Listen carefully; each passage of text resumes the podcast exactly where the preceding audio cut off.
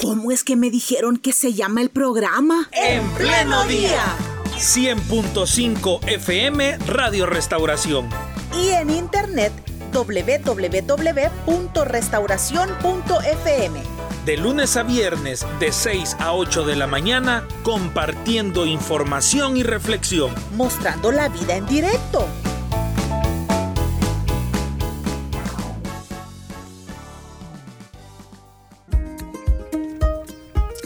Bueno, una nueva oportunidad para reflexionar juntos. Hoy nos acompaña Susana Peñate, ella es síndica de la Asociación de Periodistas de El Salvador y en el marco del Día Mundial de Libertad de Prensa es que vamos a desarrollar esta entrevista. Susana, qué gusto tenerle en Radio Restauración. Buenos días y bienvenida. Buenos días, eh, muchas gracias por esta oportunidad. Dios les bendiga y a todos los eh, quienes escuchan también Radio Restauración. ¿Qué tal usted, Susana? ¿Cómo va el trabajo? ¿Cómo ha estado?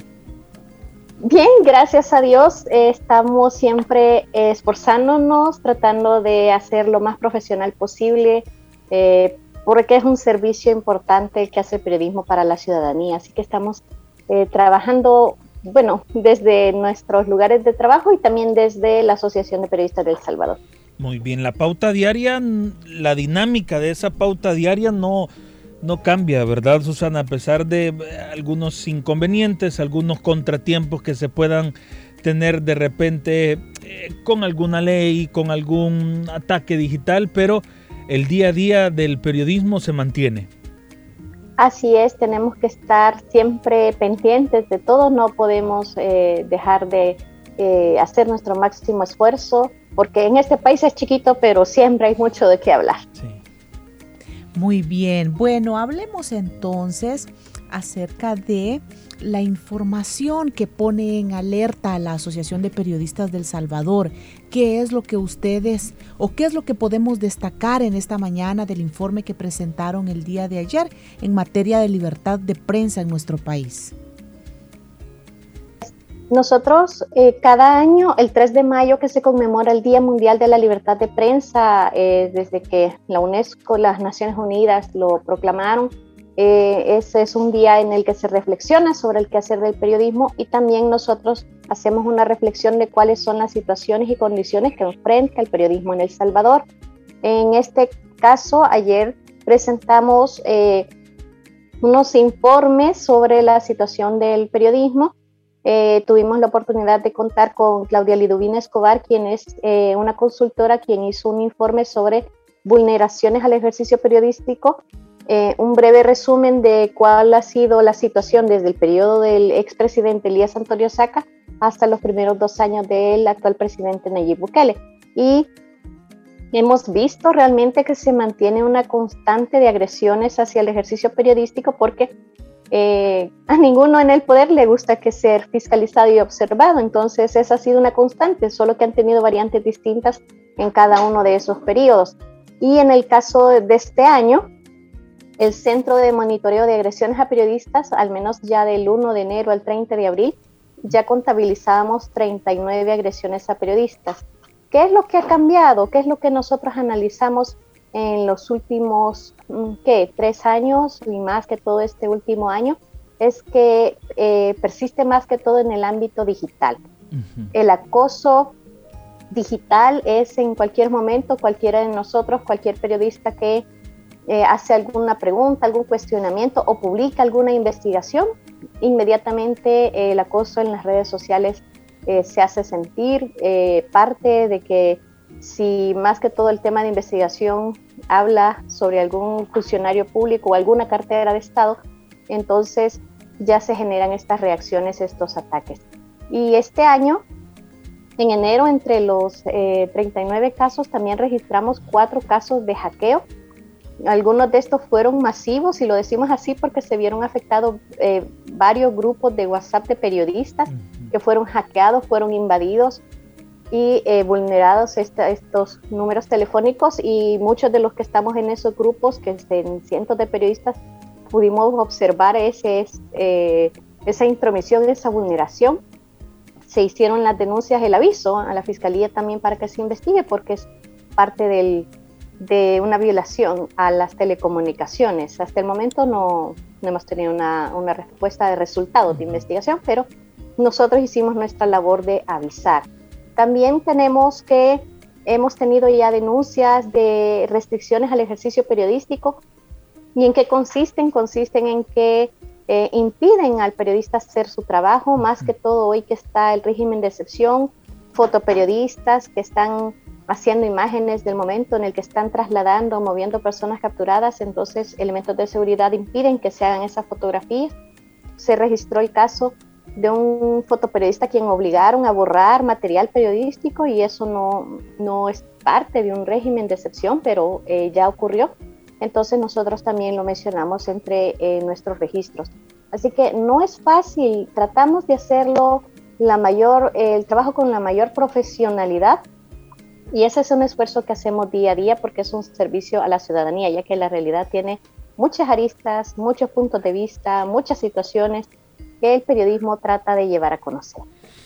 Muy bien, Susana. Ahora que usted nos hace este desglose, pues tenemos un poco más claro por dónde va la situación del periodismo en nuestro país en los últimos años, pero quiero detenerme en el tema de las agresiones, porque cuando, cuando uno escucha esa palabra, quizás lo primero que se nos viene a la mente es, e, e, e, es el golpe, cuando, cuando escuchamos la palabra agresión, pero usted hacía referencia a las agresiones que se pueden encontrar a través de redes sociales, a través de medios digitales. Eh, y creo y usted lo puede decir de mejor manera, no porque sea un tweet, no porque sea eh, letras o una fotografía con montaje, etcétera, deja de ser agresión, en, el primer eh, sentido de mi pregunta. Y en un segundo sentido, ¿de parte de quién vienen esas agresiones? Y podemos ir definiendo esto también. Sí, eh, las agresiones nosotros la, es digamos como el concepto global y que las desglosamos en diferentes tipos. El acoso digital, como lo mencionaba, es uno de esos en el que eh, se trata de desacreditar y descalificar a, la labor del periodista. Por ejemplo, una investigación eh, que tenga que ver con aspectos sobre seguridad, inmediatamente las descalificaciones no es hacia el la investigación, no van al argumento, no van al contenido, sino que atacar al periodista, atacar a la persona. Eso es lo que hemos visto. ¿Quiénes lo hacen? Eh, parte de un funcionario público a veces, y lo hemos visto claramente con el presidente cuando lo hace contra periodistas del Faro, lo hace directamente él. Le siguen funcionarios de su gabinete. Eh, si después del presidente están diputados de la Asamblea Legislativa, entonces son altos funcionarios los que se ven en esta situación. Eh, eh, se han compartido investigaciones. También tuvimos la eh, preocupación y bien seria por una investigación que se publicó de El Faro, si recuerdo bien, sobre un caso de un líder de pandilleros que salió y, y ella citaba documentos de la corte, documentos de un tribunal sobre el registro de esta salida.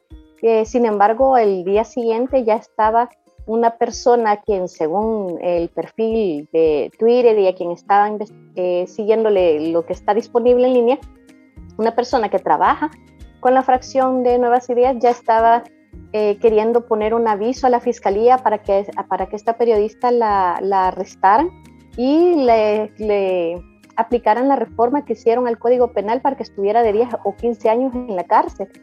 Esto porque decía que estaba violando la reforma que habían hecho cuando ella no estaba transmitiendo ningún mensaje que proveniera de un grupo delincuencial, según como el texto de la reforma, sino que estaba hasta citando documentos judiciales.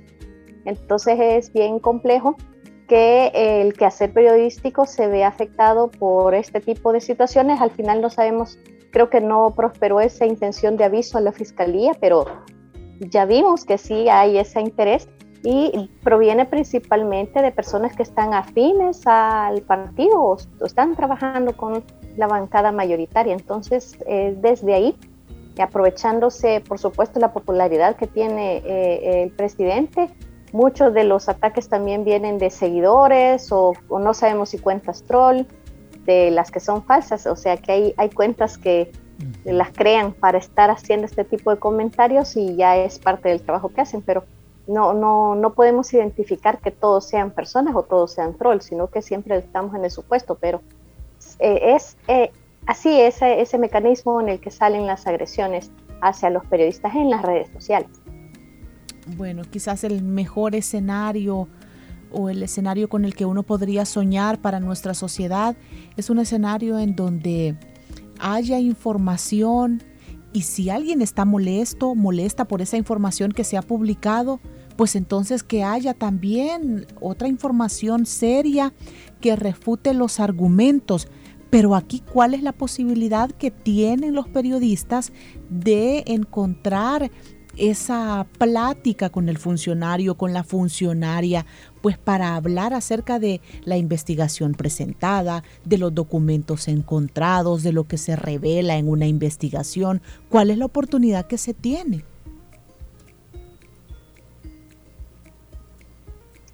Sí, el, ejercicio periodístico también eh, conlleva poder seguir técnicas profesionales, eh, la técnica de investigación, la eh, corroboración de la información, el contraste de las fuentes y lo que hace periodista siempre es intentar contactar al funcionario o funcionaria que compete, ¿verdad?, en el tema. actualmente todo está centralizado en Casa Presidencial, entonces hay que solicitar desde ahí eh, las eh, comunicaciones, poder entrevistar funcionarios.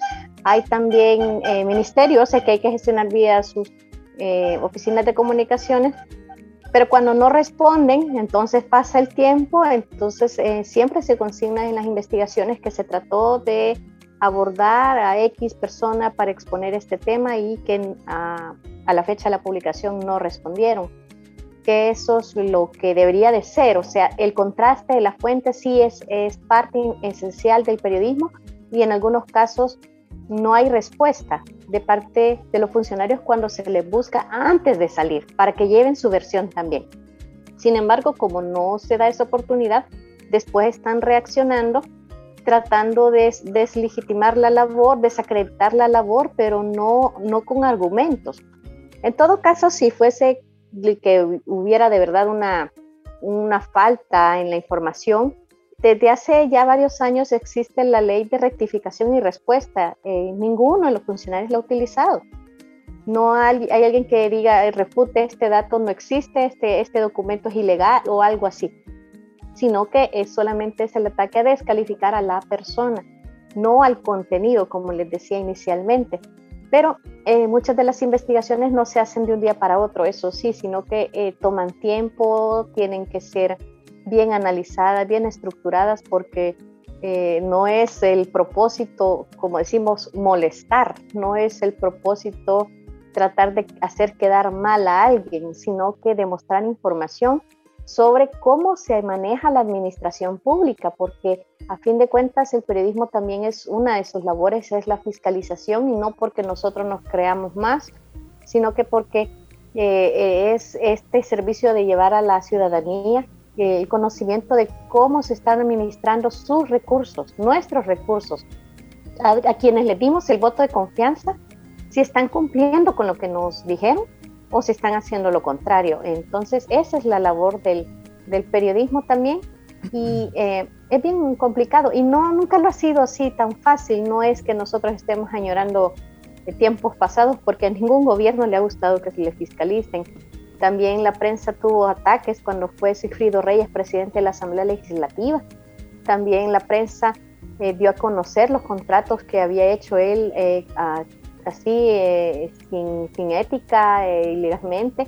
Entonces el periodismo siempre ha estado ahí, divulgando, y mucho de la información que generó un cambio en la política fue que la población se indignó por todos los descubrimientos de actos de corrupción que no se investigaron, que salieron a la luz, y fue gracias al periodismo que se logró hacer. Pero es una labor muy importante, es una labor bastante dedicada pero eh, sí es, es, difícil siempre cuando la contraparte oficial eh, no quiere dar esa información, que de por sí hay casos que esa es información que debería de estar ya subida en los portales de transparencia, pero no, no está tampoco, entonces no, no hay un cumplimiento en la rendición de información, rendición de cuentas que sería lo ideal. Eso sí sería lo ideal.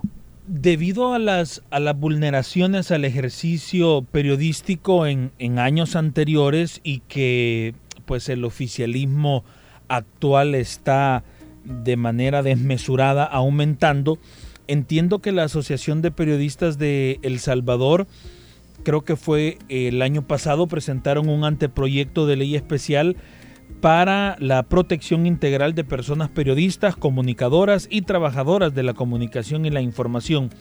¿Qué pasó con ese anteproyecto?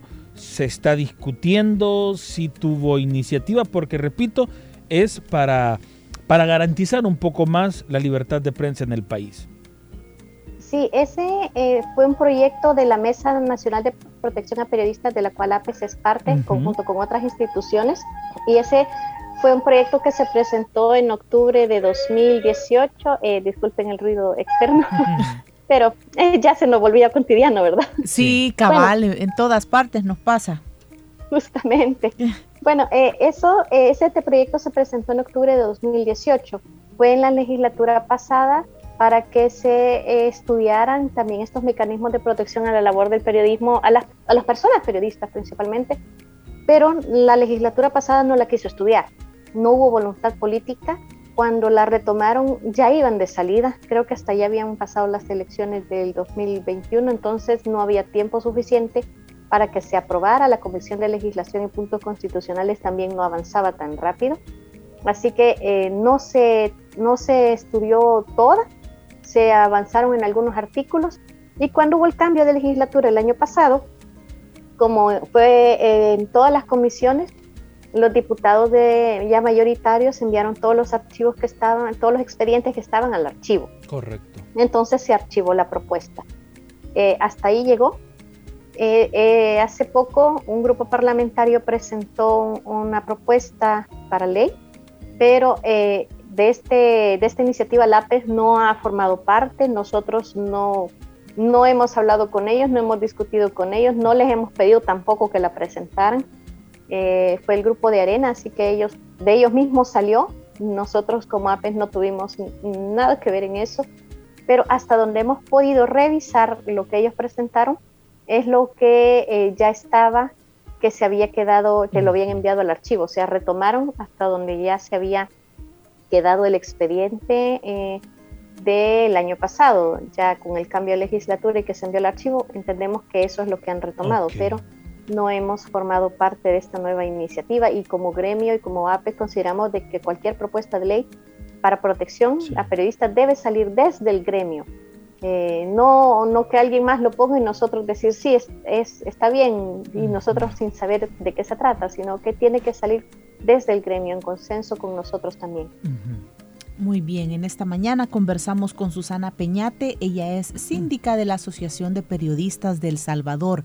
Susana, no nos vayamos a extrañar si también pasa el señor de la verdura. Sí, no, pasa más tarde. o el que vende agua.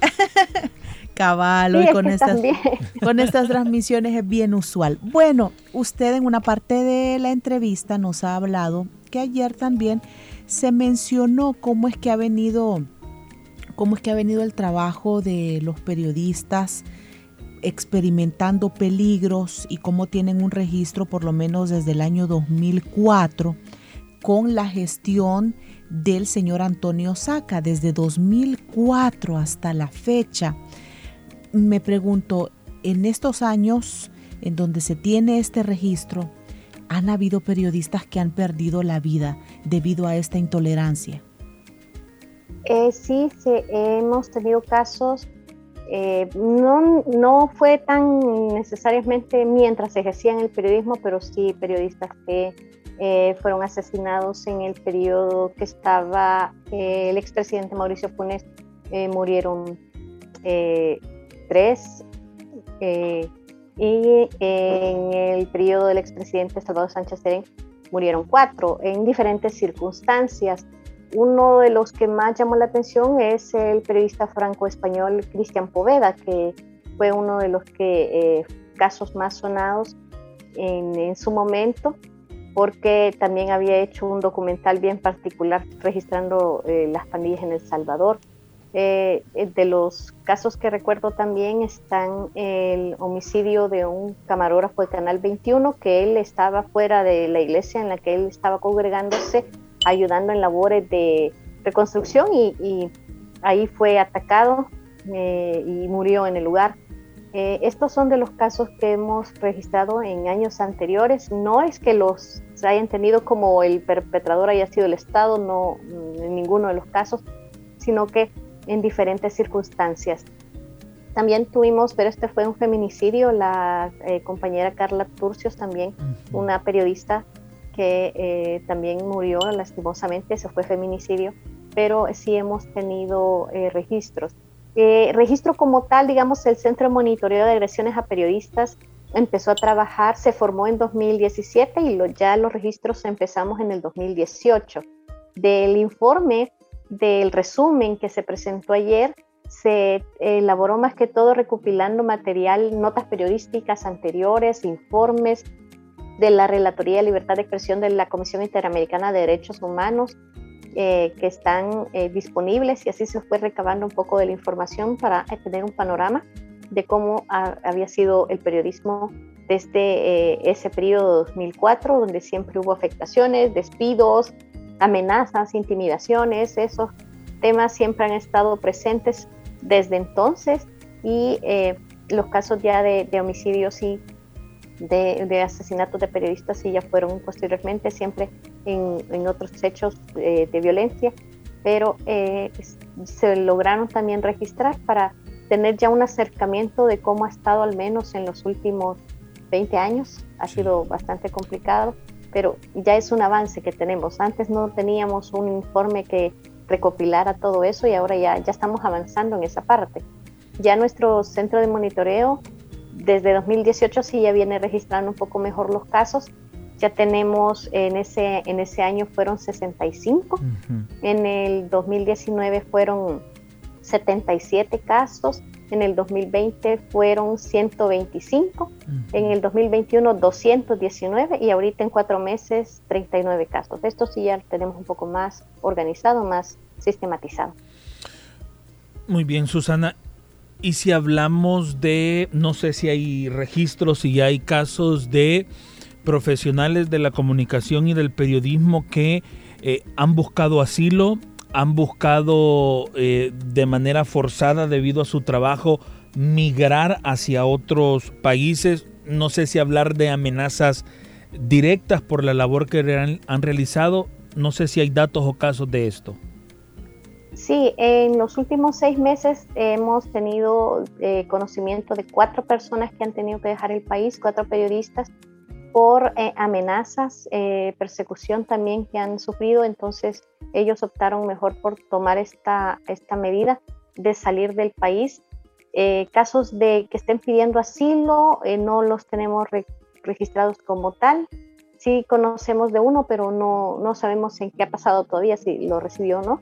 Pero sí cuatro periodistas que ya salieron del país por sus propios medios por, eh, como, como, una medida de seguridad, porque han tenido eh, algún tipo de, seguimiento, vigilancia, entonces han sentido de que lo más, eh, lo más sano, lo más seguro ha sido salir del país. Entonces, en seis meses sí hemos tenido cuatro.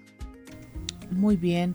Bueno, ya casi vamos cerrando nuestra entrevista y quisiéramos dejar una reflexión en cada una de las personas que nos están oyendo. La importancia del periodismo. Los periodistas no son enemigos de nadie. ¿Hacia dónde podemos llevar esta reflexión en el marco del Día Mundial eh, de la Libertad de Prensa? Sí, gracias. Eh, nuestra campaña, que nos apoyaron muchos medios de comunicación el día de ayer, hace esa reflexión que celebramos no a nosotros, sino a, las personas, a usted oyente, al, lector, que tiene una variedad de dónde elegir cómo informarse. Y eso es posible solo si hay muchas voces. Si no hay muchas voces y solamente tiene una o dos cómo informarse, entonces la posibilidad de tener una información amplia se reduce, pero ahora tenemos muchas opciones y esta es la libertad de prensa, libertad de expresión que nosotros estamos promoviendo, de, no estamos queriendo estar atacando a nadie, no es nuestra labor estar atacando a nadie, no es nuestra labor ser oposición tampoco, no, para eso ya están las otras instituciones, no somos oposición, nuestra labor es llevar información. Y cuando hay variedad de información, las personas tienen esa posibilidad de escoger la que mejor le parezca, la que más le guste, incluso la que se parezca a sus opiniones. Eh, puede escogerlas y eso es lo que brinda el periodismo, porque es, importante conocer cómo está trabajando el país, cómo vamos avanzando. Hay cosas buenas, se dicen, y también lo que eh, no se está haciendo bien también se dice. Entonces no, no es con el propósito, no, no es la mala intención. No hay mala intención en esto. Sí se está tratando de querer ver al periodismo como que si somos enemigos, si no lo somos, solamente estamos haciendo nuestro trabajo. Queremos seguir haciendo nuestro trabajo, queremos seguir haciendo periodismo porque es un, servicio que se brinda también eh, profesionalmente para que las personas puedan tener unas mejores opciones, para que puedan tomar decisiones de manera informada, que eso es importante. Muy bien, Susana. Y antes de despedirnos, un detalle que no quiero pasar por alto es cómo está el apoyo internacional que el gremio periodístico de El Salvador ha recibido em, en los últimos meses o en los últimos años al ver estas vulneraciones. Entiendo que el presidente de la APES eh, en estos días representa a El Salvador en un evento de la Organización de las Naciones Unidas. Esto como un ejemplo, digamos, de este em, apoyo internacional o de la cercanía que varias entidades están teniendo con El Salvador. Sí, justamente en el marco del Día Mundial de la Libertad de Prensa, UNESCO está desarrollando una, una actividad, un foro en el cual el presidente de la APES está participando eh, recordando siempre la situación, exponiendo la situación de El Salvador. Muchas organizaciones internacionales de periodistas han mostrado su solidaridad. La Federación Internacional de Periodistas, que trabaja con proyectos con la APES, eh, han mostrado también la solidaridad con El Salvador. Hay eh, proyectos en los que nosotros estamos participando con otros organismos para poder hacer eh, talleres, estar haciendo seminarios, estamos trabajando uno con, con, la UCA, con la Unión Europea, en el cual se imparten también diplomados, eh, aspectos de formación eh, para periodistas. Y en el tema de seguridad, de alguna forma estamos buscando mecanismos de protección con alguna organización que tenga experiencia. Hay quienes tienen experiencia en el desplazamiento forzado interno, pero por, por inseguridad eh, local, no, no, no han tenido que mover periodistas, pero estamos buscando por si acaso. No queremos pensar que se llegue a necesitarse, pero eh, estamos tratando de tener acercamientos de cómo tener mecanismos de protección. Y para eso las organizaciones eh, son bastante buenos aliados para poder ayudarnos, para proteger la vida humana. Muy bien, gracias Susana por habernos acompañado en esta mañana. Gracias a ustedes por este espacio. Llegamos a las 8 de la mañana en punto. Hemos conversado con Susana Peñate. Ella es parte de la Asociación de Periodistas de El Salvador y hemos analizado un poco, hemos tenido reflexiones en el marco del Día Mundial de la Libertad de Prensa. Esta entrevista queda alojada en nuestras diversas plataformas para que usted, si así lo desea, pueda escucharla nuevamente, pueda compartirla y si se unió en los últimos minutos, pueda escucharla y verla también desde el principio. Le deseamos un día bonito, miércoles, y mañana le esperamos a partir de las 6 de la mañana, primero Dios. Así será, continúe con la programación de Radio Restauración.